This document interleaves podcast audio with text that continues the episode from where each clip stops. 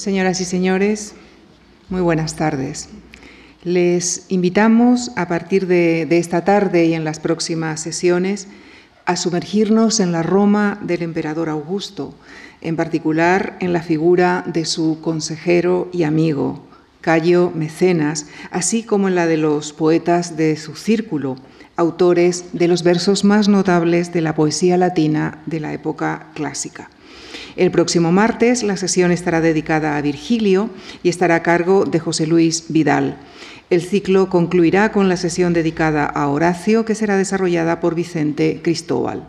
Y para iniciar este ciclo, agradecemos esta tarde la participación de Juan Luis Arcaz, profesor titular de Filología Latina de la Universidad Complutense de Madrid, donde actualmente coordina el programa interuniversitario de doctorado Estudios del Mundo Antiguo. Una de sus principales líneas de investigación está centrada en el estudio de la literatura latina, ámbito en el que también es traductor de algunos de sus poetas. Esta tarde viene a hablarnos de Cayo Mecenas, amigo y consejero del emperador Augusto y que aglutinó en torno suyo a figuras como Horacio y Virgilio. Les dejo con el profesor Juan Luis Arcaz en la conferencia que ha titulado Mecenas, amigo y protector de poetas. Muchísimas gracias.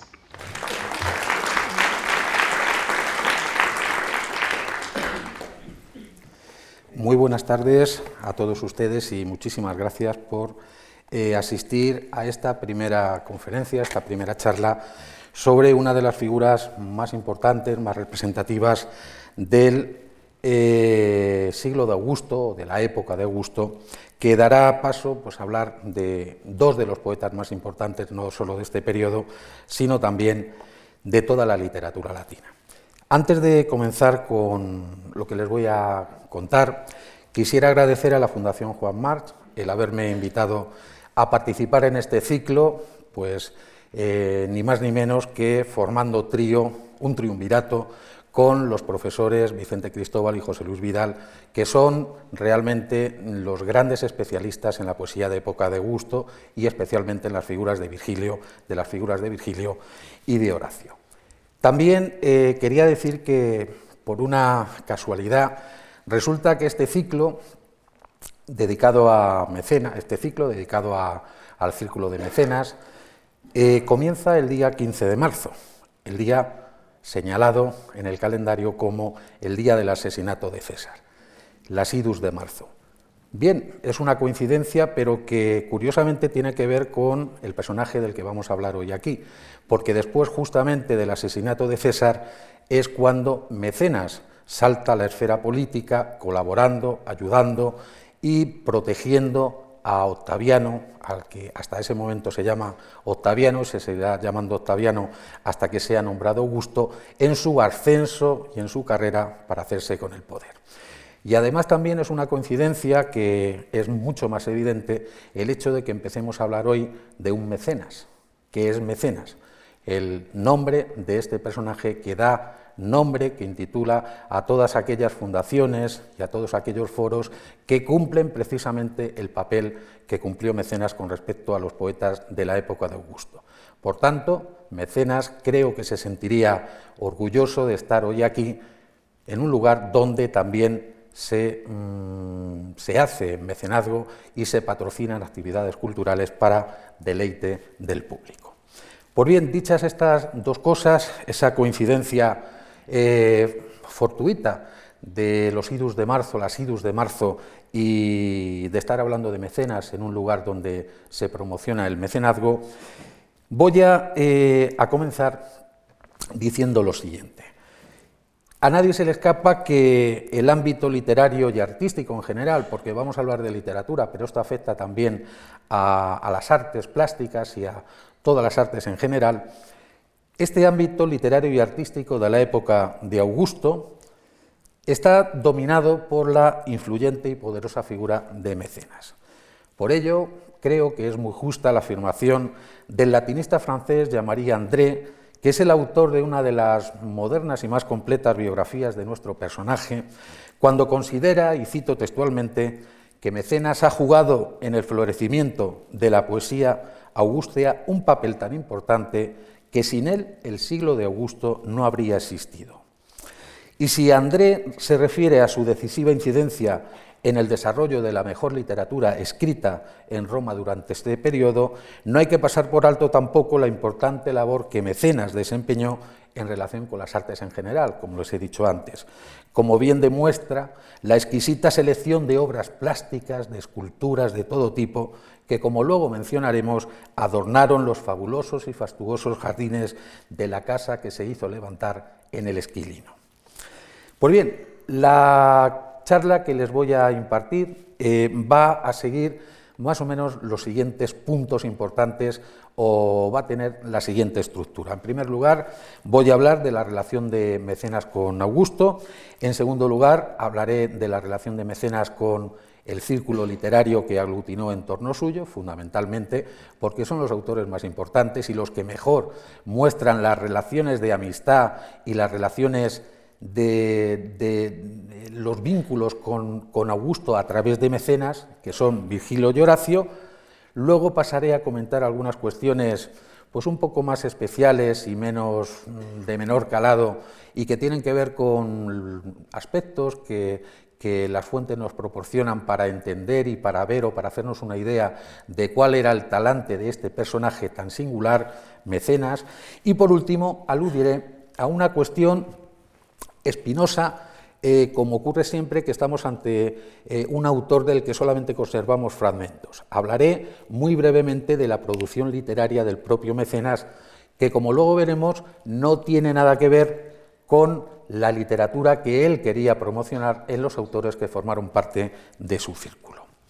Pues bien, comenzando por lo primero, hemos de empezar hablando de el nombre de mecenas y de la procedencia de mecenas. Del nombre de mecenas solamente se conoce lo que es o sería el prenomen Caius o Gaius y lo que podría ser, aunque no está claro, el nomen o cognomen Maequenas. ¿eh? Eh, aunque Tácito, en un pasaje de los Anales, en el libro sexto de los Anales, lo llama Quilnius Maequenas, es decir, Cilnio Mecenas, que es lo que ha dado lugar a que habitualmente también se llame a este personaje Gallo o Cayo Cilnio Mecenas. Eh, ese nomen que aporta Tácito tiene que ver con eh, la familia materna de nuestro protagonista y lo vincula directamente, igual que ocurre con el nombre de Mecenas, con la más alta nobleza etrusca llegada de la antigua ciudad de Arretium, que es la, actual ciudad de Arezzo, situada al sudeste de la Toscana, como pueden ver en el mapa que tienen en la diapositiva. La procedencia etrusca de Mecenas, su pertenencia a una clase relevante, un eques, por debajo de un senador, pero una clase eh, relevante, aparece insistentemente en la obra de todos o de los más importantes poetas augustios. Todos ustedes conocerán y recordarán el comienzo de la Oda 1 del libro primero de las Odas de Horacio, ¿eh? precisamente la que abre el conjunto de los tres primeros libros de las Odas que fueron publicados en el año 23, donde Horacio dice aquello de mecenas, descendiente de regios antepasados, o oh tu defensa y dulce ornamento mío o bien prácticamente lo mismo que leemos en la Oda 29 eh, del libro tercero, donde vuelve a repetir mecenas, prosapia de reyes tirrenos, o bien el poeta Propercio, que se sumó, como luego veremos, tardíamente ya al círculo de mecenas, cuando en esta elegía novena del libro tercero dice al comienzo de ella, en el primero de sus versos, mecenas, caballero de sangre etrusca de reyes. Pues bien, queda por tanto claro, atestiguado, cuál es su nombre y cuál es su procedencia. Gallo Mecenas o Gallo Cilnio Mecenas, procedente de la ciudad etrusca de Arretium o Arezzo. No tenemos mucho más datos sobre sus posibles eh, orígenes. En esta ficha tienen, les he puesto las fechas más importantes que hay que tener en cuenta en la cronología de Mecenas y que abarcan desde el posible año de su nacimiento hasta el año de su muerte. Pues bien, no sabemos en qué año nació Mecenas. Posiblemente lo hiciera, si no en el mismo año en que nace Virgilio, también curiosa eh, coincidencia, o el mismo año en que lo hace Cornelio Galo, curiosa coincidencia también, lo haría poco tiempo después. Lo que sí que sabemos, si no nació en el año 70, es que nació el día 13 de abril. De haberse demorado un mes este ciclo de conferencias, hubiéramos celebrado en esta sesión el cumpleaños de Mecenas, ¿eh? y hubiéramos hecho lo mismo que Horacio hace con Mecenas cuando en una de sus odas cuenta que invitó a Mecenas a su casa para celebrar un acontecimiento relacionado con su protector, y Horacio le dice que vaya a beber el vino que tiene, no el gran vino ni los grandes manjares que adornan habitualmente su mesa, sino las pobres primicias que él le puede ofrecer. Pues bien, el rancio abolengo de, la familia de mecenas, puesto de manifiesto en las referencias que hemos visto, no fue, sin embargo, algo que hizo a mecenas Mm, abrigar mayores aspiraciones que las que su holgada posición política y económica le podían proporcionar. Mecenas hizo mucho dinero, ya tenía dinero, pero hizo muchísimo más dinero gracias a Augusto. Su apoyo económico en un momento determinado de la política de Augusto, de, de las intenciones que tenía Augusto de hacerse con el poder, le fue devuelto a Mecenas multiplicado por una cantidad ingente de números. Como ya ocurrió con su abuelo, posiblemente el mecenas al que alude Cicerón en el discurso eh, Procluentio, eh, lo alude, alude a un mecenas, eh, un hombre que renunció a escalar puestos sociales para no verse privado nunca del disfrute de su propia vida y de su fortuna, nuestro personaje, mecenas, no abrigó jamás ninguna ambición mayor que la del disfrute íntimo de lo propio en compañía de su círculo de amigos y su círculo de artistas. No tuvo ambiciones por escalar en el escalafón de la política. Continuando con la cita de Propercio, que hemos mencionado antes, está claro que Mecenas no aprovechó su lugar de privilegio junto a Augusto para acceder a puestos de relieve dentro del aparato político del Estado, y esa actitud vital se presenta en la elegía de Propercio como un modelo a seguir en esa recusatio, en ese rechazo que expresa el poeta de tratar temas más elevados que plantea en esta elegía.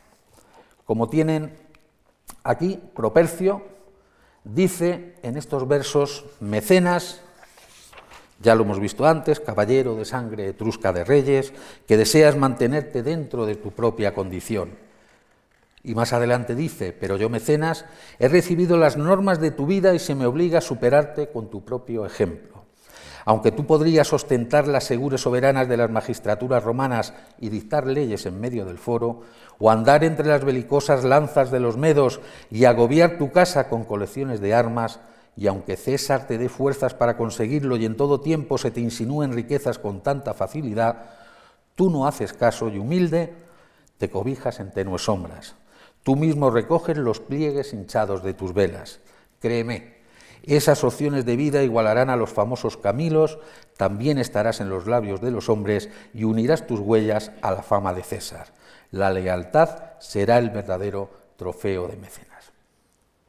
Y precisamente una de las características de la relación de mecenas con Augusto será la fides, la lealtad, la fidelidad. Una fidelidad a prueba de bomba, inquebrantable, que sólo se verá resquebrajada un poquito a partir de un acontecimiento que distanciará a los dos amigos y que luego mencionaremos.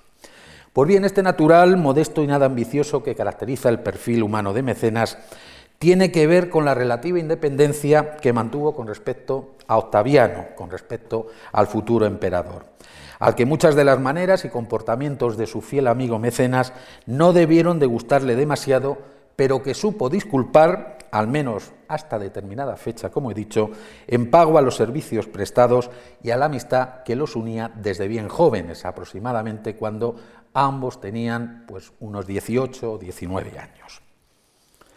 Y asimismo, esa fue la misma independencia, la independencia que Augusto le dejó a Mecenas, esa misma fue la que nuestro protagonista concedió a los poetas que escribieron bajo su protección, a los que en ningún momento que sepamos puso contra las cuerdas por no sujetarse a las directrices políticas y literarias que a través suyo emanaban del emperador, como prueban, según veremos después, las reacciones de Virgilio y Horacio ante las peticiones del amigo protector. Es decir, que Mecenas trasladaba las órdenes de Augusto a sus poetas, pero lo hacía de tal manera que no los obligaba a seguir estrictamente aquello que les había ordenado el emperador. ¿eh? Luego, con mano izquierda, conseguía que hicieran algo de lo que Augusto había previsto. No obstante, su falta de ambición pública no fue óbice para que el etrusco, como buen eques, un orden eh, aficionado a los negocios y al dinero, amasara una suculenta fortuna gracias fundamentalmente, como he adelantado antes, al rédito que le supuso haber apoyado económicamente desde bien pronto al partido de Octaviano. Justo tras la muerte de Julio César en las idus de marzo del año 44, en esa escalada que Octaviano empezó hacia el poder absoluto y sobre todo en su lucha contra Sexto Pompeyo I y luego contra Marco Antonio, que se zanjará en la batalla de Accio. Las posesiones de Mecenas, gracias al dinero que consiguió por su apoyo a Augusto, alcanzaron hasta Egipto, ¿no? una vez que Egipto fue ganado por Octavio para el imperio, y no eran pocas ni insignificantes las que tenía repartidas por toda Italia. Incluso se cuenta que había un vino eh, que tenía el nombre, la añada de un vino que tenía el nombre de Mecenas. Había dado incluso nombre a un vino pues, debido a, las grandes extensiones de terreno que atesoraba. Su generosidad para con Horacio, según veremos después, lo llevó, a pesar de ganar dinero, era generoso también, lo llevó a regalar al venusino una hermosa finca en las montañas Sabinas para uso y deleite del poeta. ¿eh? un poeta, Horacio, que dio buena cuenta del provecho de ese regalo de mecenas, recogiéndose en ese tranquilo retiro para componer, fuera del bullicio de la urbe, parte de su más importante e influyente obra poética desde el mismo momento en que ingresó en el círculo literario de su protector, que luego veremos cómo se produce.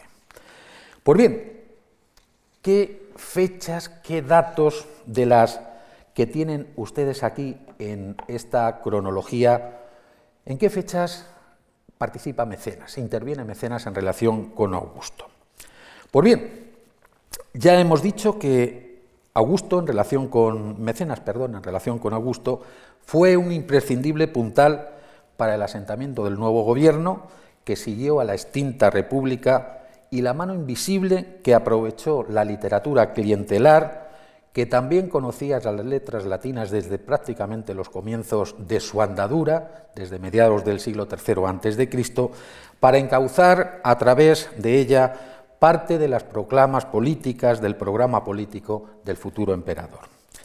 Su papel en el aparato estatal del Princeps fue muy distinto al que le cupo cumplir a otra de las figuras relevantes en estos años de conflictos bélicos que llevaron definitivamente a alcanzar una paz que tanto habían anhelado los romanos desde el mismo momento de la fundación de Roma.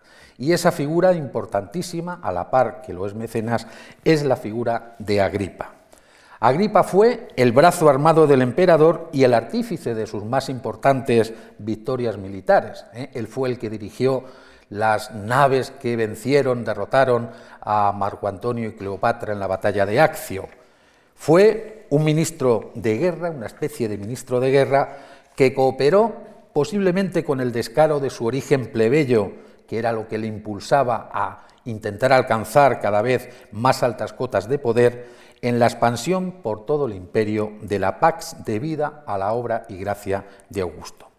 El papel de Mecenas fue muy distinto al jugado por el aguerrido, el belicoso Agripa, y muy distinta también fue su postura ante la nueva situación política que se le abría a Roma tras la victoria, la victoria de Accio del año 31. Batalla en la que, por cierto, y en contra de lo que dice una de las elegías dedicadas a Mecenas, de las elegías que lamentan la muerte de Mecenas, que indican que Mecenas participó en la batalla de Accio, pues en esa batalla parece que no está tan claro que interviniera nuestro personaje, a tenor de lo que fundamentalmente dice el historiador Dion Casio. Mecenas, poco amigo de los conflictos bélicos, poco amigo de las armas, cuando se habla de mecenas como de túnica desceñida o que va desceñido, no solamente se hace referencia a que llevaba la túnica suelta sin ningún cinturón que, la ajustara a su cuerpo, sino también se hace referencia a que no le gustaban las armas, no iba ceñido con el armamento. Mecenas fue principalmente un hábil negociador y un fiable consejero, un diplomático mediador que allanó el camino y tendió los puentes necesarios para que Octavio alcanzara sus objetivos en aquellas situaciones en que era mejor servirse de la diplomacia que de la fuerza bruta. Para la fuerza bruta tenía Agripa, para el negocio, la negociación, la diplomacia disponía de mecenas. Pues bien, desde ese punto de vista, la primera actuación relevante en favor de Augusto pudo haber sido, ¿eh? no está claro que fuera este mecenas el que lo hizo, la que lo llevó a acompañarlo a Campania con el objetivo de alistar un ejército por dinero, el ejército de César, y tomar contacto con Cicerón con la intención de ganarse también al Senado para ir comiéndole el terreno a un cada vez más incómodo y antipático Marco Antonio. Como bien se sabe, a pesar de las enemistades, Octaviano formó triunvirato, el segundo triunvirato en el año 43, con Lépido y con el propio Marco Antonio, aunque este triunvirato quedó roto en la famosa batalla de Filipos del año 42, en la que además de Horacio, que curiosamente combatió en el bando contrario al de Mecenas y al de Octavio, sí que participó esta vez Mecenas, como se lee claramente, y le tenemos que dar eh, verosimilitud, en la citada primera elegía dedicada a él, donde en el verso 43 de esta primera elegía Mecenas se dice Pulvere inematio forten videre Filipe, Filippi. Es decir, Filipos, la batalla de Filipos, vio su valentía en los campos polvorientos de Ematia, es decir, de Macedonia. A partir de este momento de la batalla de Filipos se convirtió, junto al ya mencionado Agripa, en uno de los más estrechos colaboradores y hombres de confianza de Augusto.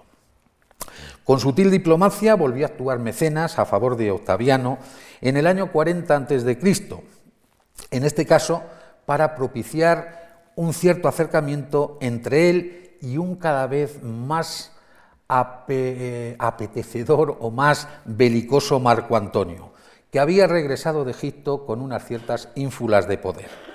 El hábil mediador en que se convirtió Mecenas consiguió que se firmara el famoso Tratado de Brindisi, con un nuevo reparto, lo que trajo un nuevo reparto del imperio que quedó dividido entre Lépido, al que se le asignó África, Octaviano, al que le correspondieron las provincias occidentales, y Marco Antonio, al que le cayó en suerte Oriente. Y lo más importante que se deriva de este tratado de Brindisi es que propició que tras la muerte de la incómoda Fulvia, la esposa de eh, Antonio, Octaviano consiguió emparentar con su agazapado enemigo al casarse con Octavia, al casarse Antonio con Octavia, la hermana del futuro emperador. Esta maniobra le permitió a Octaviano, gracias a la mediación de Octavia, de su hermana casada con Marco Antonio, contar con el apoyo del propio Marco Antonio para derrotar a Sexto Pompeyo, el hijo de Pompeyo, en el año 38 que se había revelado en Sicilia. No fue mala maniobra la que inventó o la que se sacó de la manga Mecenas. También una de las intervenciones diplomáticas más conocidas y famosas de nuestro protagonista es la que llevó a cabo en la primavera del año 37 a.C., al objeto, de nuevo, de acercar las cada vez, cada vez más distanciadas eh, posturas de Octaviano y de Marco Antonio. En este caso se trata de la embajada que encabezó Mecenas para preparar el encuentro de los dos estadistas en Brindisi, aunque al final, al final el pacto que va a salir de este encuentro se firmará en Tarento, y que Horacio narró, aun sin decir nada de la misión política que había llevado a Mecenas hasta Brindisi, en esa sátira tan fresca, tan singular, que es la quinta del libro primero. La sátira que nos narra este iter brundisinum, este camino, este viaje hasta eh, la ciudad de Brindisi, desde Roma, cogiendo la vía Apia y dirigiéndose hacia el sur de la península itálica. Pues bien, este viaje, en este viaje, como digo, participó Horacio, que es el que nos cuenta, participó Mecenas, ¿eh? aunque no desde el principio, Mecenas se unió a la comitiva en la ciudad de, ahí lo tienen, en la ciudad de Anxur, y luego se fueron uniendo sucesivamente pues otros integrantes, otros amigos de Mecenas y amigos de Horacio, y el resultado fue pues una excursión que duró 13 días y en la que ocurrieron, según la narración de Horacio, un montón de cosas. ¿no? Eh, pues bien, se hacen, eh, se ponen en marcha, van hacia, hacia, hacia Brindisi, como digo, pues, en la ciudad de Anxur eh, se suma Mecenas y luego en la ciudad de Sinuesa se suman el propio Virgilio, el poeta Vario Rufo y también el poeta Plocio Tuca, amigo de, amigo de Virgilio, y como digo, el testimonio de Horacio eh, el testimonio que da en esta, en esta sátira, es una prueba palpable de ese ambiente de sana camaradería que reinaba entre tan excelsos poetas y un fabuloso testimonio de la parte más humana de cada uno de ellos. Porque aquí no solamente se habla de, relaciones ficticias o relaciones con el poder, aquí se habla de cosas que les pasan a los poetas en un viaje como podían pasarle a cualquiera. Se habla, por ejemplo, del mal de estómago que le había asaltado al poeta de Venusia al comienzo de viaje. Se habla, por ejemplo, de la, de la oftalmia que le obliga a aplicarse en un momento determinado un colirio para quitarse las legañas. Se habla, por ejemplo, del juego de pelota que entretiene a mecenas y en el que no quieren participar ni Vigilio ni Horacio, que prefieren irse a la cama. O se habla, por ejemplo, de la polución nocturna que sufre el autor de la sátira, que sufre Horacio, eh, eh, mientras espera una prometida noche de amor de una muchacha que no llega a visitarlo. En fin, es una variada muestra descrita con complaciente morosidad de cuadros humanos que parecen interesarle más al poeta que dar noticia de los distintos escenarios naturales por los que pasan, que son muchos. Ya ven que el viaje los llevó de un sitio a otro, de una ciudad a otra, haciendo noche y parando en esos puntos concretos del itinerario. Como digo, le interesa al poeta dar cuenta sobre todo de, esos cuadros humanos más que de los escenarios y toda la sátira da fe de la amistad que reinaba entre todos ellos, o al menos de la que Horacio les guardaba a los amigos que en Sinuesa se sumaron a la expedición. Y así les dice en estos versos, cuando cuenta cómo se sumaron a ese viaje los poetas amigos de él, Dice Horacio, amanece el siguiente día, con mucho el más dichoso, pues en Sinuesa nos salen al encuentro Plocio, Vario y Virgilio, las almas más puras que la tierra ha dado, y a quienes nadie quiere más que yo. Oh, qué abrazos hubo y qué alegrías, nada compararía yo a un amigo querido estando en mis cabales. No parece que Mecenas mostrara excesivo interés en participar en acciones bélicas, como he dicho antes, al contrario que Agripa, como lo demuestra el hecho de que no esté clara su participación en la decisiva batalla naval de Accio, que supuso la victoria definitiva contra las tropas de Antonio y Cleopatra y en consecuencia el nacimiento de una nueva era que iba a traer el reinado de Augusto. Ya hemos dicho antes que el historiador Dion Casio no dice nada de su intervención en este combate, Dice que se quedó en Roma por, deseo, expreso de su valedor, una costumbre muy habitual en Augusto, ¿eh? dejar a Mecenas al tanto de las cuestiones de Estado en Roma, mientras él pues, llevaba a cabo alguna inspección en alguna de las provincias. ¿no? Aunque en relación con su participación en la batalla de Accio, como he dicho, la primera de las elegías a Mecenas indica expresamente que el ministro, hábil ministro de Augusto, participó en la lucha al igual que lo había hecho en la batalla en aguas sicilianas contra Sexto Pompeyo y en la ya citada batalla de Filipos del año 42. Ahí tienen los versos en los que expresamente el anónimo autor de la elegía a Mecenas, de la primera de ellas, dice, cuando las naves del Nilo cubrieron los anchos mares, era valiente en todos lados, valiente también delante de su general, persiguiendo las espaldas fugitivas del soldado oriental, mientras se lanza asustado en dirección a las fuentes del Nilo. Las misiones que Augusto tenía pensadas para Mecenas distaban mucho de la brega en la batalla.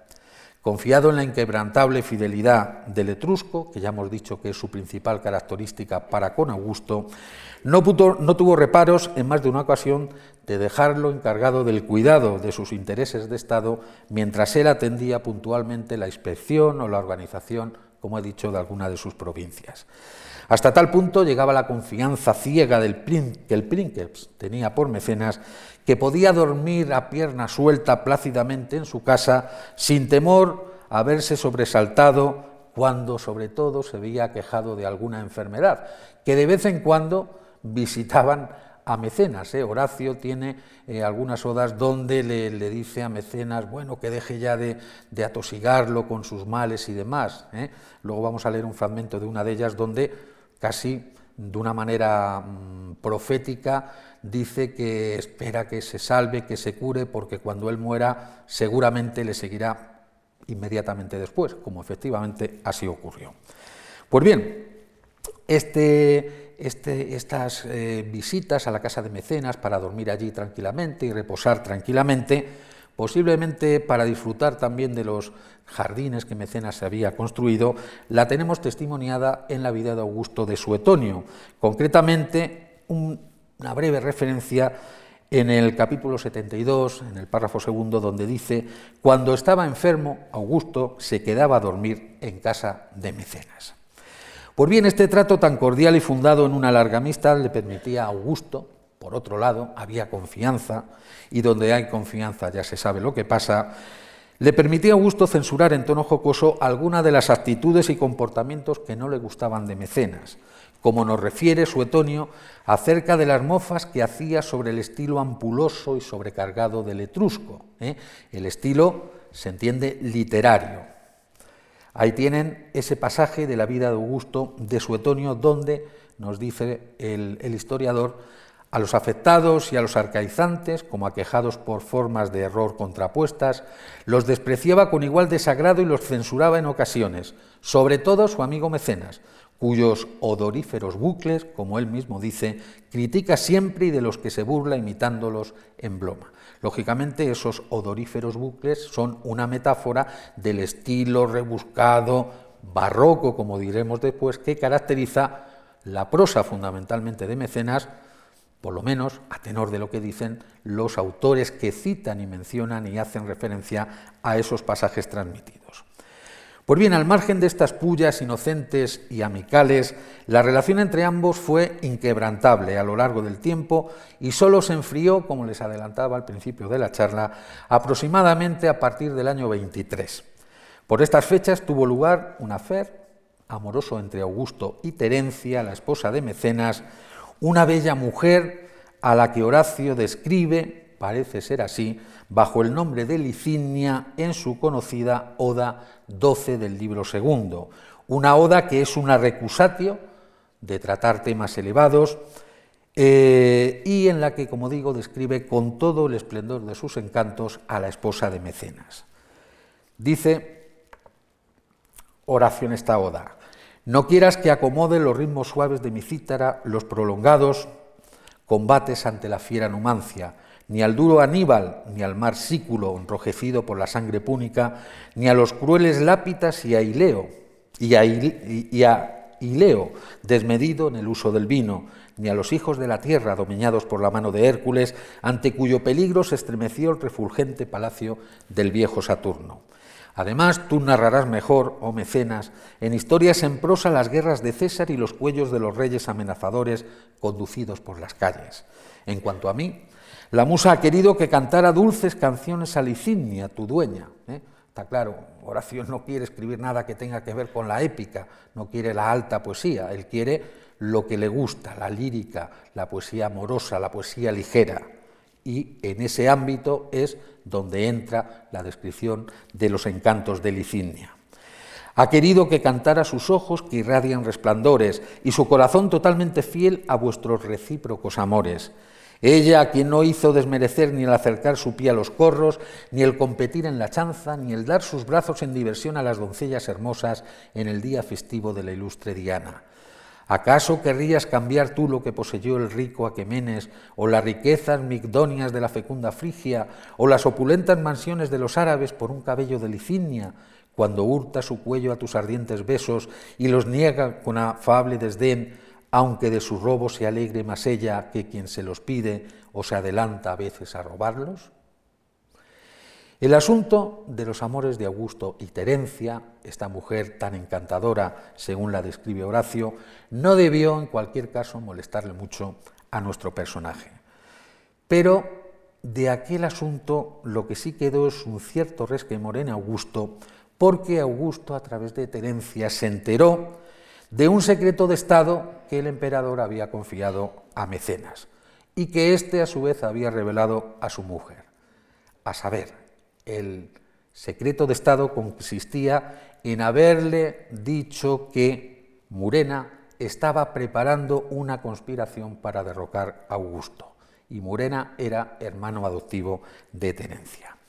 Suetonio, en la vida de Augusto de nuevo, confirma el malestar por ese desliz de mecenas, algo poco frecuente, teniendo en cuenta la inquebrantable fides que le guardaba el ministro al emperador, nos cuenta que, cito textualmente, Augusto echó de menos algunas veces, para no hablar de otras cosas, que Marco Agripa, por un lado, fuera más paciente y Mecenas menos hablador, cuando el primero, ante una ligera sospecha de frialdad y porque Marcelo era antepuesto a él, abandonándolo todo, se refugió en Mitilene, el segundo descubrió a su mujer Terencia el secreto de la detección de la conjura de Murena. Desde este momento, aproximadamente el año 23 a.C., Mecenas desaparece discretamente de la escena política y, salvo contadas excepciones, no volverá a ser el consejero sigiloso y leal que tanta ayuda había prestado Augusto. Esta salida de escena viene a confirmarla parcialmente, por lo menos parece que lo corrobora, la práctica ausencia de su nombre en el libro cuarto de las Odas de Horacio, que se publicó aproximadamente en el año 13 a.C., y sobre todo la ausencia de su figura en la, Eneida. No hay en la Eneida de Virgilio ninguna referencia a Mecenas.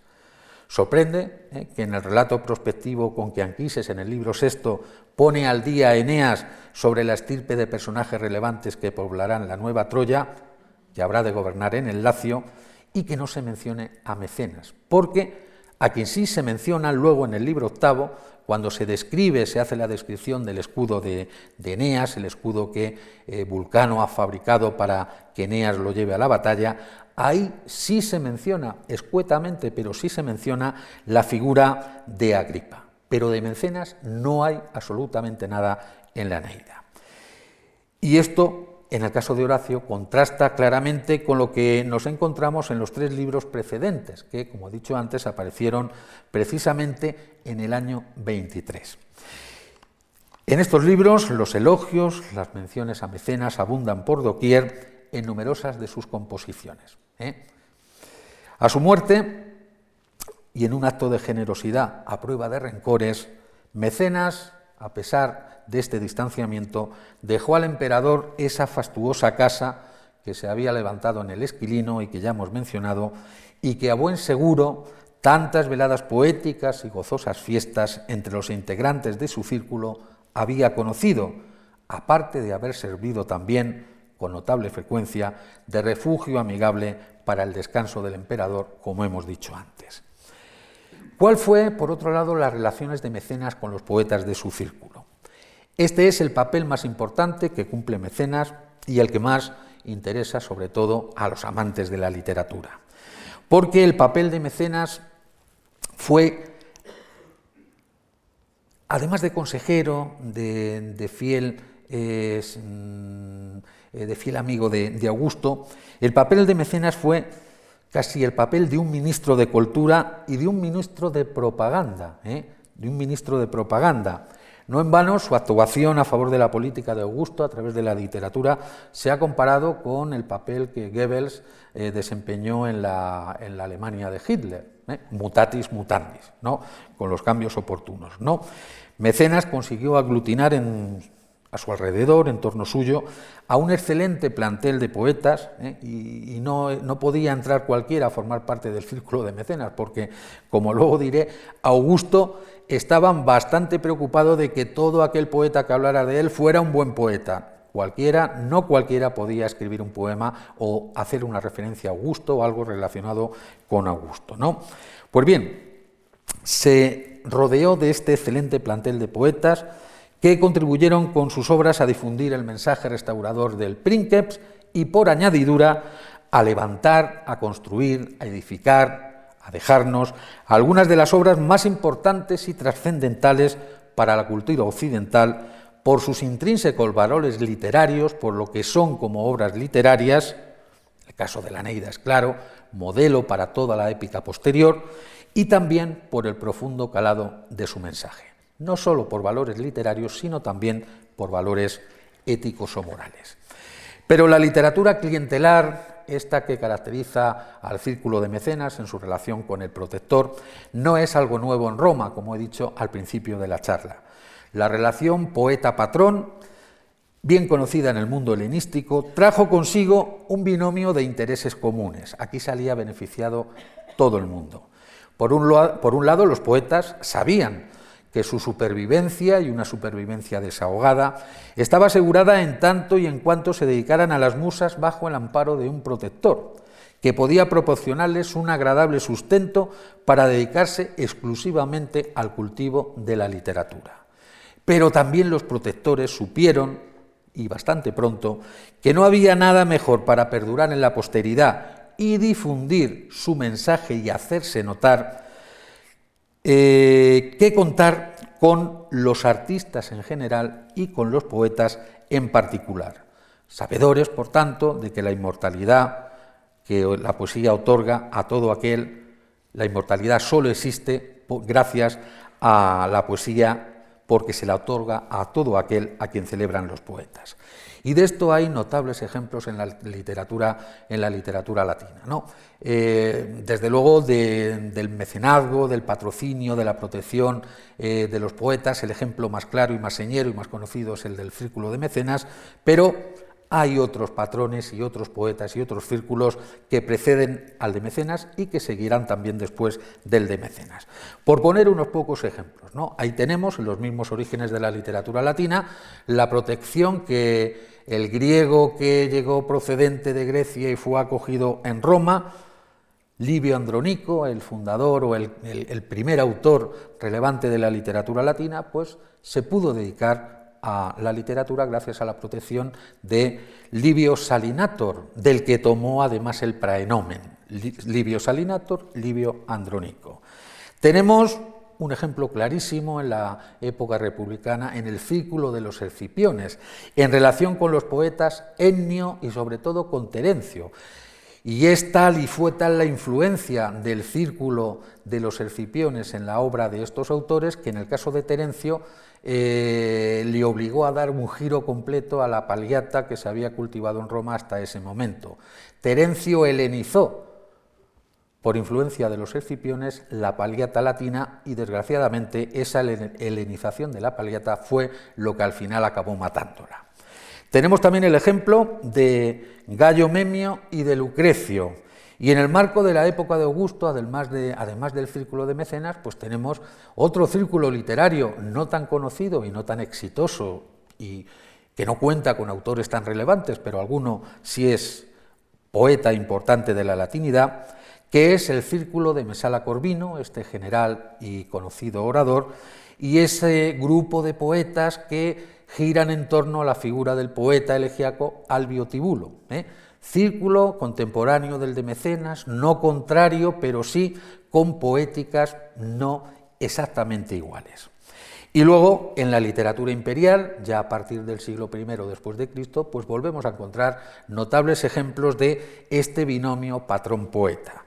Lo tenemos en el caso de Lucano y de Nerón, lo tenemos en el caso del poeta épico Estacio de Calpurnio Pisón, y lo tenemos ya en el siglo IV en el caso del poeta Ausonio y el emperador valentiniano y luego cuando le sustituye el emperador graciano, etcétera, etcétera. Es decir, que la literatura latina, Roma estaba acostumbrada a que el poder estuviera cerca de la literatura y que la literatura se desarrollara al amparo del poder. Además, tampoco era desconocido en Roma y lo digo por la actividad poética que llevó a cabo eh, Mecenas, el hecho de que los nobles y los aristócratas se divirtieran escribiendo poesía ligera para recitarla en público y también, pues bueno, mantener un cierto contacto, una familiaridad con los poetas, por así decir, profesionales. Eh, por ejemplo, la figura de Julio César, ¿no? el autor de los comentarios a la Guerra de las Galias y a la Guerra Civil, también tuvo esta faceta de entretenimiento literario. ¿no? Se sabe que escribió un poema en alabanza de Hércules, dedicado a Hércules, y también escribió una tragedia, un Edipo, ¿eh? del que lógicamente nada conservamos. Fueron muchos los aristócratas, los nobles, que se dedicaron por afición, por entretenimiento al cultivo de la literatura. En relación con nuestro círculo, hay que decir que posiblemente en el año 39 ya seguramente se había formado. Es Horacio, de nuevo, y Horacio contiene muchísima información sobre las relaciones y las actividades y los vínculos de los poetas del círculo de mecenas, es Horacio que nos da cuenta en la sátira décima del libro primero de una nutrida nómina de autores, unos son más conocidos de otros, que unidos fundamentalmente por lazos de amistad, gravitaban en torno a la figura del etrusco. Menciona Horacio en los versos 81 y siguientes las figuras de Virgilio, ya lo sabemos, del propio Horacio, de Vario Rufo, de Plocio Tuca, de Quintilio Vario, Varo, ya ven que son algunos de los que formaron parte de, la tropa que, eh, fue a Brindisi en este iter Brundisinum que describe Horacio, pues está Quintilio Varo, está Aristio Fusco, está Valgio Rufo, Octavio Musa, los dos hijos de Vivio Visco, que eran unos reputados críticos literarios, y también está el poeta Domicio Marso, ¿eh? el poeta aquel que escribió el famoso epigrama en el que da cuenta de la muerte casi a la vez de los poetas Virgilio y Tibulo. ¿no? Pues bien, es probable, eh, bueno, y luego a este grupo inicial de poetas del que nos informa Horacio, pues irán sumando después otros autores, ¿no? Eh, Propercio, por ejemplo, se sumó al círculo de mecenas en el año 29, como he dicho, esta sátira es del año 39 eh, aproximadamente, pues 10 años después, después de que publique su Monobiblos, su libro de elegías dedicado a los amores con Cintia, Propercio fue llamado al círculo de mecenas y también hay que contar la adición, la suma a este círculo de poetas del historiador Tito Livio, que desde otro frente, desde otro ámbito, desde otro género, también colaboró con las proclamas augustias. Es probable que la afición de Mecenas por la poesía no fue un gran poeta, pero sí que hay que decir que fue un excelente ojeador de poetas, ¿eh? como ocurre ahora en el fútbol, pues hay que tener buen ojo para fichar a los jugadores que exactamente necesita la táctica del equipo. Y Mecenas tenía buena vista para seleccionar a los poetas. ¿no? Pues es probable que la afición de Mecenas por la poesía, aunque no fuera buen poeta, eh, se constituyera en el detonante que lo llevara a entrar en contacto con algunos de estos autores para incardinar, y ahí está su buena vista, a través de ellos el efectivo aparato propagandístico de Augusto. Debió de ser además muy selectivo en su elección, pues como testimonia Suetonio,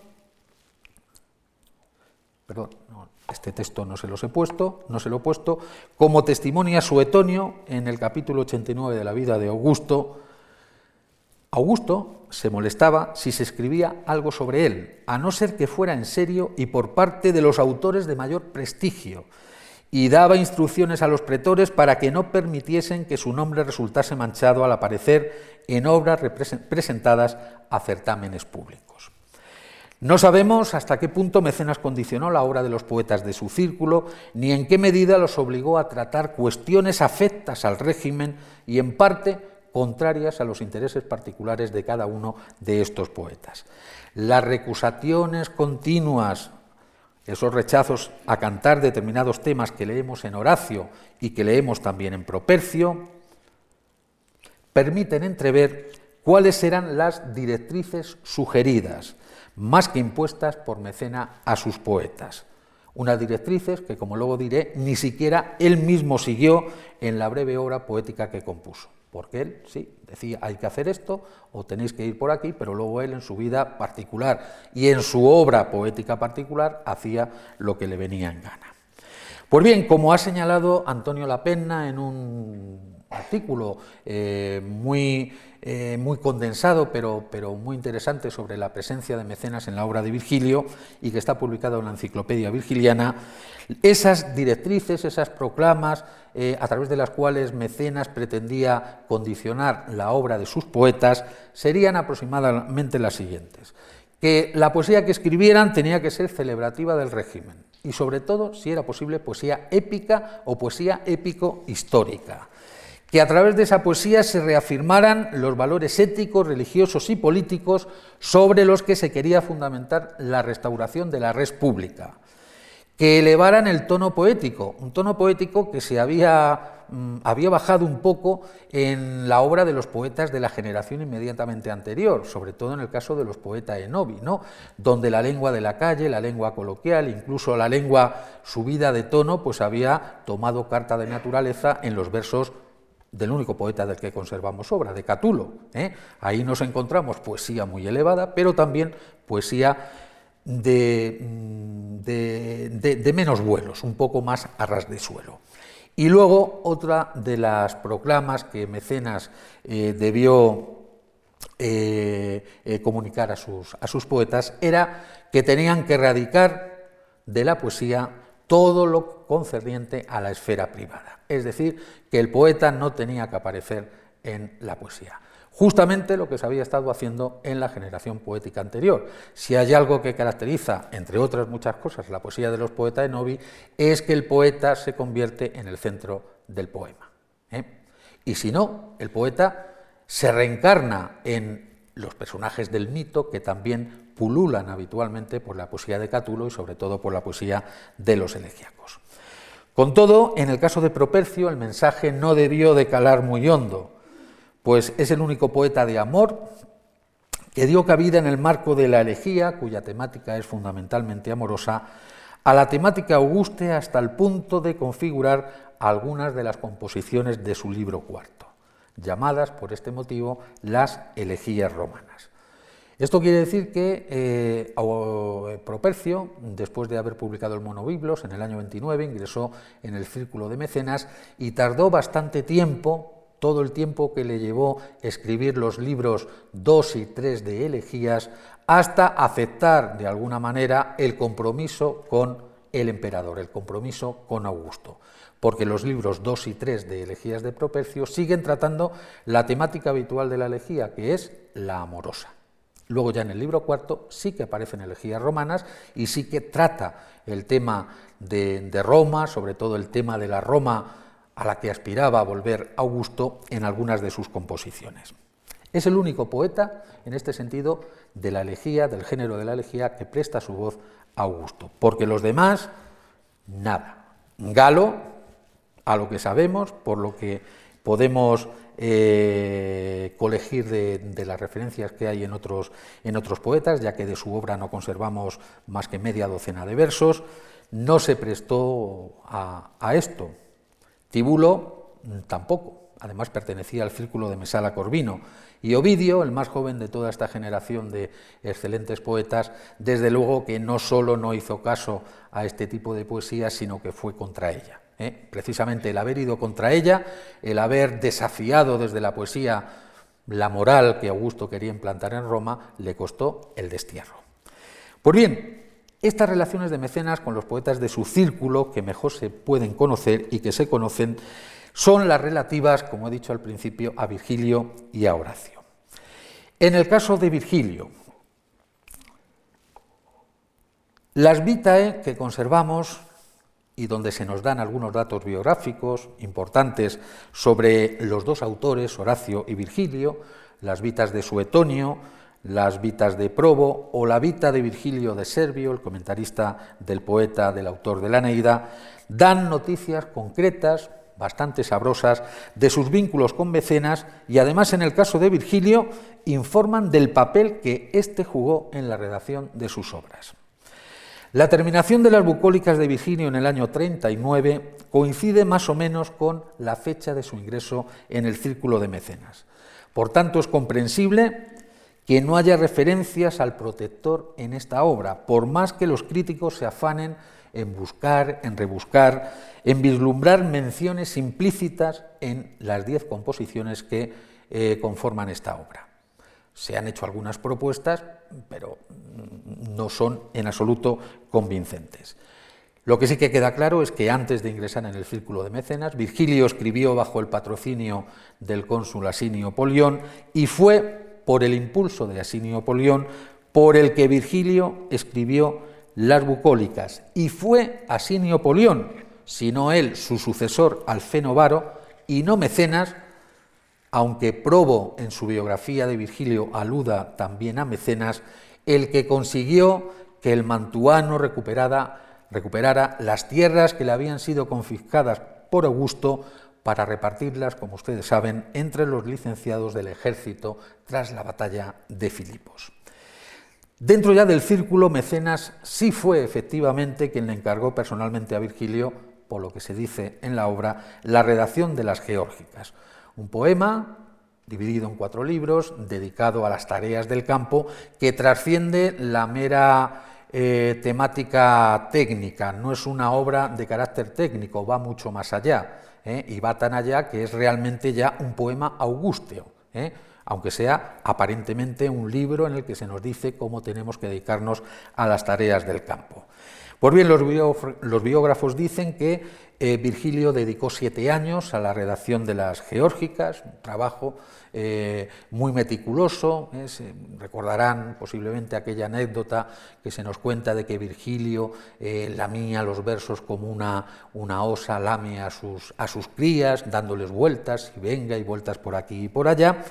Y en esta obra tan elaborada, tan pacientemente parida, hay mención expresa del protector en dos proemios, en el proemio del libro segundo, en los versos 35 a 46, y también en el proemio del libro tercero, en los versos 40 a 45.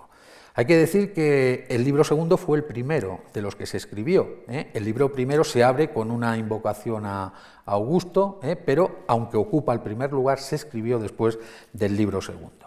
Pues bien, ahí tienen el proemio de los dos proemios en que se menciona Mecenas en las Jeróficas de Virgilio.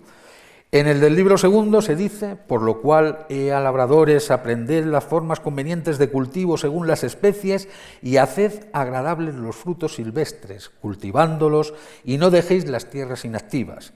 Agrada plantar la viña sobre el monte Ismaro y vestir de olivos el taburno extenso. Y tú, mecenas, Gloria mía y con razón la parte más grande de mi alma, asísteme y recorre junto conmigo la tarea comenzada y boga desplegando velas sobre un mar sin obstáculos. La típica imagen de la obra literaria como un barco que se hace a la mar, que despliega velas y que inicia su recorrido. No sueño en encerrar todas las cosas en mis versos, no, aunque yo tuviera cien lenguas, bocas ciento y una voz de hierro. Favoréceme y explora la orilla del litoral vecino, la tierra está a mano. No te detendré aquí con versos de fingido argumento, en rodeos y exordios largos. Y lo mismo tenemos la misma cita explícita a Mecenas en el proemio más breve, o en esta parte más breve del libro tercero. Mientras tanto recorramos las selvas y los inexplorados bosques de las Dríades, órdenes tuyas no fáciles, Mecenas, Aquí es donde está claramente eh, la noticia de que Mecenas le encargó personalmente a Augusto, eso parece, la redacción de esta obra. Sin tu ayuda nada grande concibe la inteligencia.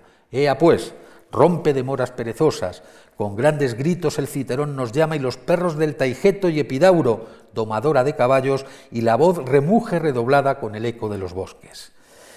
Esos aut molia iusa, órdenes no fáciles, expresan, como he dicho claramente, que la obra fue un encargo personal de Mecenas, como las bucólicas lo fueron de Asinio Polión y la Neida lo será de Augusto. Orgulloso de ello, posiblemente, de que Virgilio por fin escribiera esta obra, Mecenas participó en la lectura pública de la obra ante el Princeps cuando éste volvía victorioso de la batalla de Accio y paró en la ciudad campana de Atela. La Vita Virgiliana de Suetonio nos informa de esto en los siguientes términos. Las geórgicas las leyó en cuatro días consecutivos cuando Augusto, al regresar después de su victoria en Accio, se detuvo en Atela para reponerse de la garganta. Mecenas lo reemplazaba en la lectura cada vez que tenía que interrumpirse por cansancio de la voz. Como dijimos antes, poco debió ser el papel que a partir del año 23 jugó Mecenas como consejero de Augusto, pues no hay ninguna mención, ni explícita ni implícita, ya lo hemos dicho varias veces, a lo largo de la Neida. Sin embargo, a su muerte, Virgilio le legó al etrusco, a su protector, la doceava parte de su patrimonio y Augusto la cuarta parte de todo el dinero y todas las posesiones que había atesorado. Horacio.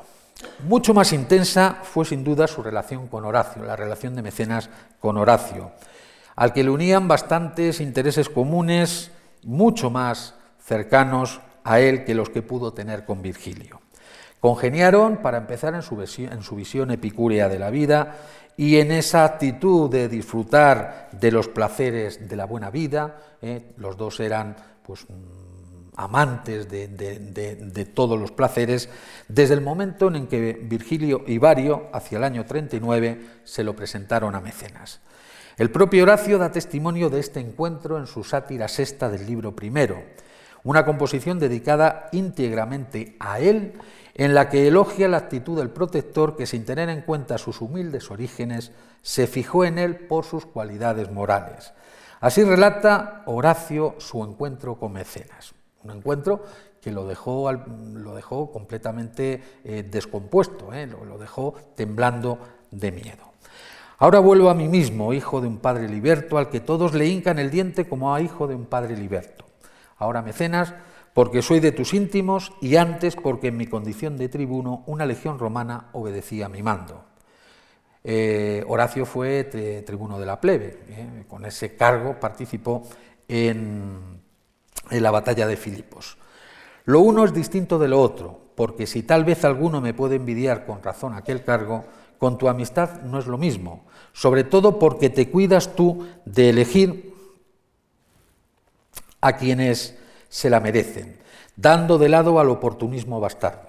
No podría decirme feliz porque la fortuna me hizo tu amigo, y es que no fue ningún golpe de suerte el que te puso a mi alcance. Un día el excelente Virgilio y varios después de él te dijeron quién era cuando comparecí en tu presencia tras decir solo unas palabras entrecortadas pues un pudor infantil me impedía hablar más, no te conté que fuera hijo de padres ilustres, ni que anduviera por mis tierras en un corcel de Saturio, sino que te conté lo que yo era. Me respondes tú brevemente, según tu costumbre. Me voy y me llamas de nuevo tras nueve meses y me ordenas contarme en el número de tus amigos. Pues bien, a partir de este momento se va a fraguar una estrecha amistad eh, de la que es buen refrendo la notable presencia de Mecenas como amigo inspirador de, su poesía en los tres libros primeros de las odas. Eh, como me he extendido ya demasiado en relación con, los vínculos de, Mecenas, tanto con Augusto como, con Horacio, y como queda claro, y ustedes lo pueden comprobar si acuden a la lectura de la, obra de Horacio, tanto de las, odas como incluso de los epodos, un poco menos, y especialmente de las sátiras, voy a pasar, para no extenderme demasiado, en algunas cuestiones relativas a Mecenas como hombre y a Mecenas como poeta. Bien, Mecenas aparece normalmente caracterizado como el perfecto sibarita. ¿eh? Es amante de los placeres, amante del, lujo, derrochador. Vamos a pasar estas diapositivas. Y un hombre que precisamente porque puede permitírselo, lleno de extravagancias incluso en el vestir. ¿eh? Habitualmente llevaba la cabeza cubierta, la túnica desceñida, como hemos dicho antes, y usaba de manera muy habitual el palium griego en lugar de la toga romana. También era mm, bastante peculiar, bastante eh, exquisito en sus gustos gastronómicos.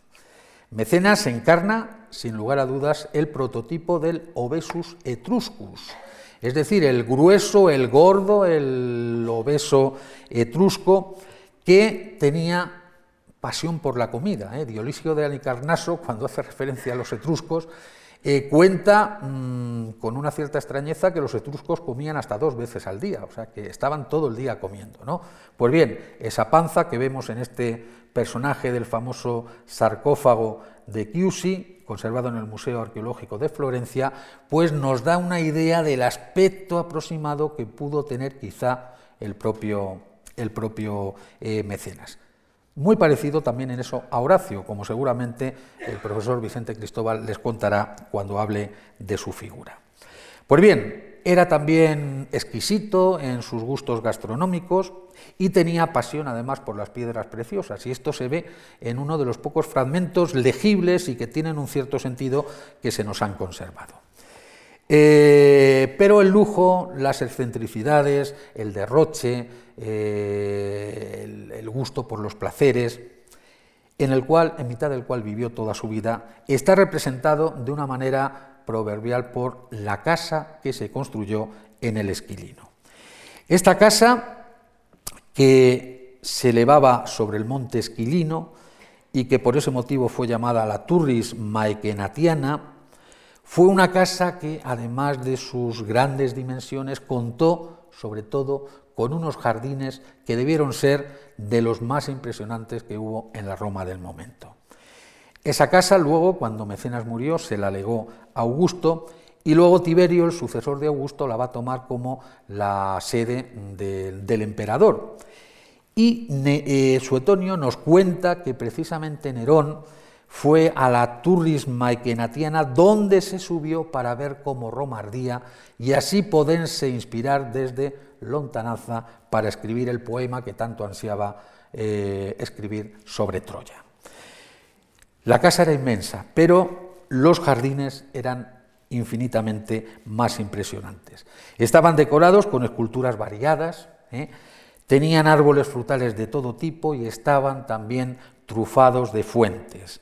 Posiblemente la descripción de las cosas naturales que a Mecenas le gustaban, que se cuenta, se dice, se expresa en la elegía primera a Mecenas, quizá puede evocar algo de lo que en esencia contenían los jardines que tanto empeño había puesto en construir. Dice el autor de la elegía primera Mecenas, prefirió Mecenas la encina umbrosa, el caer de las aguas y unas pocas yugadas seguras de suelo, abundante en frutos. Venerando a las piérides y a Febo en voluptuosos jardines, permanecía con sus gorjeos entre escanoras naves. Es posible que estas representaciones modernas del siglo XIX, como esta del pintor francés Charles François Jalabert, eh, que por otro lado ilustra el ciclo de conferencias dedicados a mecenas y su círculo, pues nos da una idea de esa majestuosidad y del recogimiento en el que se encontraban los poetas, ¿no? como puede ocurrir también con esta, este cuadro eh, del pintor ruso Fyodor Bronikov, donde parece, por el título, que Horacio está leyendo sus, sátiras ante Mecenas. Bueno, el cuadro se titula así, ¿por qué no las odas? Podían ser las odas o podía ser cualquier otra, ¿no? Pero ven ahí la majestuosidad de los jardines, ¿no? esos jardines imaginados y en los cuales los poetas se encontraban y tenían sus encuentros poéticos. ¿no? Además, también sabemos, por una referencia a, precisamente a esos momentos en que Augusto eh, sufría eh, algún tipo de, indisposición que lo llevaba a estar encamado en casa de mecenas o en su propia casa, pues precisamente eh, seguro que quería ir allí a la casa de mecenas porque en los jardines de Mecenas, el propio Mecenas solía colocar ocultos entre los setos y los matorrales del jardín a los músicos para que les llegara a él desde la lejanía el sonido de una música apacible que lo relajara. De todo lo que fue la mansión de Mecenas, la casa de Mecenas, solamente se ha encontrado Aquí tienen el plano de situación de, la casa, sobre todo para que vean la enorme extensión de terreno que ocupó. Aquí había originariamente un cementerio, pero ese cementerio se trasladó fuera de la ciudad. Mm, Augusto promovió una reforma urbanística de la ciudad y en esos terrenos que se elevaban sobre la ciudad de Roma fue donde Mecenas construyó su casa y sus jardines. ¿no? Pues de todo lo que fue solamente se ha hallado esto que se conoce con el nombre de el Auditorio de Mecenas, ¿no? excavado en el año 1874. Ya ven que se trata de una nave rectangular que está rematada al fondo con un ábside que tiene adosado pues una escalinata formada por siete peldaños, que es lo que sugiere una cavea y es lo que hace que, se haya, que haya recibido el nombre de auditorio. En realidad se trata de un ninfeo que se debió usar como triclinio para uso eh, estival, un lugar fresco, por tanto, porque además esta construcción está semienterrada, muy adecuado, por supuesto, porque además aquí había otras muchas cosas que alegraban la vida de, de los poetas, muy adecuado para el encuentro de mecenas con sus amigos. La perspectiva o la imagen de mecenas como poeta. Pues bien, como he dicho antes, Mecenas responde al perfil de los hombres que escribieron, de los nobles que escribieron poesía y literatura en este momento. Se divertía dedicando su ocio a la poesía para luego recitarla en público. Su poesía, al igual que su prosa, a tenor de lo que conservamos, que es bastante poco, solamente ocho fragmentos en el caso de la poesía, y el más largo de los fragmentos pues con una extensión de cinco versos que nos ha transmitido San Isidoro en sus etimologías, nada tiene que ver, como ya adelanté, con el tipo de poesía que él quería que escribieran los poetas de su círculo. Pero ojo, lo que conservamos de Mecenas es naturalmente lo chocante, lo raro, lo que a los autores que citan esos pasajes de Mecenas les llamó la atención. Si somos prudentes, no deberíamos extender al conjunto de la posible obra que escribió Mecenas, pues las características que o bien los gramáticos o bien Séneca, que eh, que, criticó duramente a Mecenas como hombre y a Mecenas como escritor, eh, no tenemos por qué mm, eh, adjudicar al conjunto de su obra estas apreciaciones. Es el mismo caso que tenemos en el caso de la poesía latina de época arcaica, de la que conservamos solo fragmentos. Son fragmentos raros, claro, y no podemos decir la poesía latina arcaica era rara, lo era, pero es más rara todavía porque lo que conservamos es lo que llamó la atención a los gramáticos, palabras raras, expresiones ya en desuso, etcétera, etcétera. Por tanto, cuando tenemos una obra en estado fragmentario, emitir juicios sobre su calidad pues es relativo o tiene que ser bastante relativo. La prosa de Mecenas era fundamentalmente rítmica, el estilo retórico era muy rebuscado, por tanto asianista y no aticista, es decir, barroco y exagerado, como Bardón en su Historia Latina Desconocida, Historia de la Literatura Latina Desconocida lo, calificó.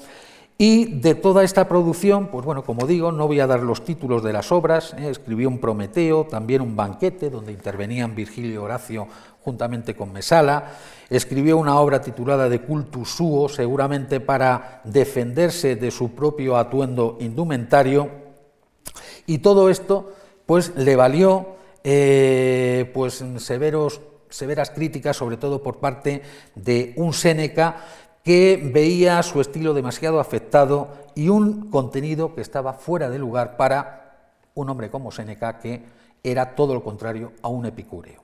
El estoicismo de Séneca chocó frontalmente con el epicureísmo que, mm, que emanaba, que, que, brotaba de los versos y de la vida de Mecenas. ¿no? Aquí tienen un pasaje de una de las cartas a Lucilio, la 104, de los muchos pasajes en que Mecenas es criticado por, por Séneca, donde eh, pues viene a decir que qué se puede esperar de una persona que ha llevado una vida tan exagerada y tan, tan fuera de toda norma, pues que su estilo, que su manera de escribir eh, sea acorde al estilo de vida que llevó. Considera Mecenas un corruptor de la elocuencia. Muchas obras posteriores, incluso de la literatura española, que hacen referencia a la elocuencia y a la historia de la elocuencia y de la retórica, se hacen eco de, estas, de estos comentarios. Uno de los autores que más contribuyó a la corrupción de la elocuencia fue Mecenas, y entre ellos también Ovidio. ¿eh? Pues bien, esto en cuanto a la prosa. En cuanto a la poesía, pues como he dicho antes, Mecenas escribió en dirección contraria a lo que les decía a sus poetas que tenían que hacer. Se observa una cierta tendencia a la poesía, hacia la poesía neotérica. Lo poco que se conserva pues, son términos raros, pintorescos, con una cierta sonoridad y sobre todo con una cierta variedad, variedad métrica, ¿eh? algo característico, por ejemplo, de la poesía de Catulo. ¿no? Es más, el metricólogo, el estudioso de la métrica antiguo, el, Cesio Vaso, pues nos transmite un verso de Mecenas escrito en galiambos, ¿eh? un poema dedicado a Cibeles escrito en galiambos, exactamente igual que el poema 63 de Catulo, el mismo metro que utiliza Catulo en el poema sobre, sobre Atis. Y pues un ejemplo así, casi traído a vuela pluma sobre, sobre cómo debían sonar los versos de Mecenas, pues podría ser este, el transmitido por, por Isidoro de Sevilla, que en latín dice de esta manera: Luquentes me agüita nec esmaragdos, verilos mi flaque nec nitentes, nec per cándida margarita quaero, nec vox tinia, tinica lima per, poliwit, anhelos, neque y aspios, lapillos, y que traducido vendría a significar lo siguiente, no busco, vida mía, ni las brillantes esmeraldas, ni, oh flaco, los berilos relucientes, ni las blanquísimas perlas, ni los anillos pulidos por la lima de Bitinia, ni las piedras de jaspe. En definitiva, pocos restos los conservados de la obra de Mecenas como para emitir un juicio sobre sus cualidades poéticas, aunque el juicio más severo se lo haya hecho precisamente la historia al no conservarnos, quizá por su baja calidad, nada sustancioso de su obra. En conclusión, simplemente recojo las ideas fundamentales de lo que les he contado. Es innegable el papel fundamental de Mecenas, tanto en la vida política en relación con Augusto como en la literatura de este periodo. Sin él es probable que la literatura de esta época no hubiera sido la que fue, o como poco seguramente habría sido distinta. La mala fama de Mecenas como, hombre degenerado y dado a todo tipo de placeres y al más puro sibaritismo es ciertamente una visión sesgada de lo que pudo ser.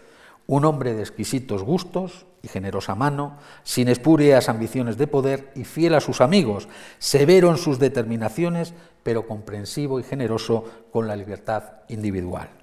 El cierre que cuadra este perfil que hemos trazado brevemente sobre Mecenas, aunque me haya extendido más allá de lo deseable, es el que a su vez pone punto final a un comentario sobre Mecenas y sobre la vida de Mecenas, escrito por un médico y humanista, podríamos decir, y editor casi, alemán llamado Enrique Meibomio, que refiriéndose en la última página de este comentario a nuestro protagonista, dice lo siguiente. Estas son las cosas, pues, que acerca de la vida de Mecenas he querido sacar a la luz a partir de escritores de todos los géneros. Hemos visto en él extraordinarias virtudes que, aunque algunos vicios parezcan ocultarlas, sin embargo, como he dicho algunas veces, estos han de atribuirse muy especialmente a la época en que vivió, porque no todo discurría entre placeres y caprichos. Muchas gracias.